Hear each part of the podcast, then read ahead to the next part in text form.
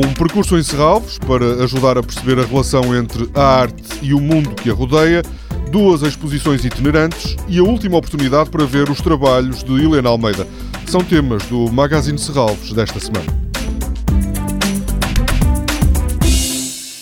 No domingo de manhã há mais um percurso incluído no programa Famílias em Serralvos. O tema desta vez é Penso, logo tudo se transforma. Como ponto de partida, há uma pergunta: pode a arte transformar o mundo? O que se pretende é ajudar as famílias a refletir sobre a forma como cada artista interpreta o mundo.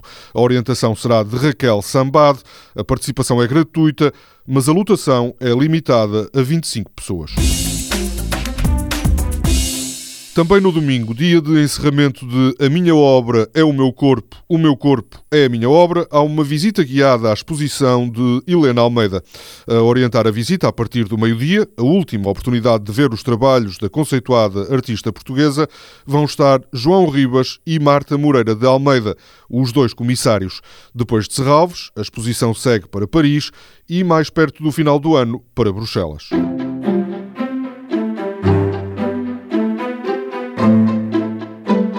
Nem toda a coleção de Serralves está no Museu de Arte Contemporânea. Nesta altura há duas exposições itinerantes, em Viseu e em Oliveira das Mães. Na Quinta da Cruz, em Viseu, continua, até ao final do mês de fevereiro, a exposição Artes Incoerentes, o Cabinet de Alves. Manuel Alves é um artista português, natural de Viseu, que construiu quase toda a sua obra isolado em Paris. Um isolamento que, diz Ricardo Nicolau, um dos curadores da exposição, não impediu o artista de entender o seu tempo. Apesar do isolamento, o tal isolamento autoimposto, é muito curioso que se nota na obra de Alves preocupações que são comuns a artistas que ou trabalharam na mesma altura, que são sincrónicos do Alves, ou mesmo artistas mais jovens que trabalham hoje. E eu estou-me a referir, por exemplo, a essa permanente crítica em relação ao sistema da arte, em relação àquilo que é a legitimação dos artistas.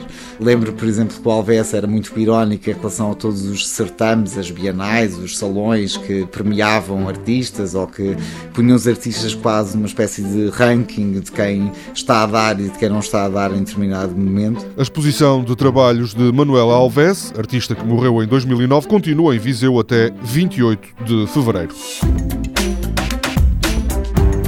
Na Biblioteca Ferreira de Castro, em Oliveira das Mães, continua até 12 de março a exposição As Palavras em Liberdade, coleção EM e Castro, da Fundação de Serralves. EM de Melo e Castro, nome artístico de Ernesto Manuel Geraldes de Melo e Castro, é uma das maiores figuras da poesia experimental portuguesa. Nesta exposição há livros, cartazes, folhetos e vários documentos adquiridos ao artista pela Fundação de Serralves. Toda a programação pode ser consultada em serralves.pt ou na página da Fundação no Facebook. Este programa pode também ser ouvido em podcast.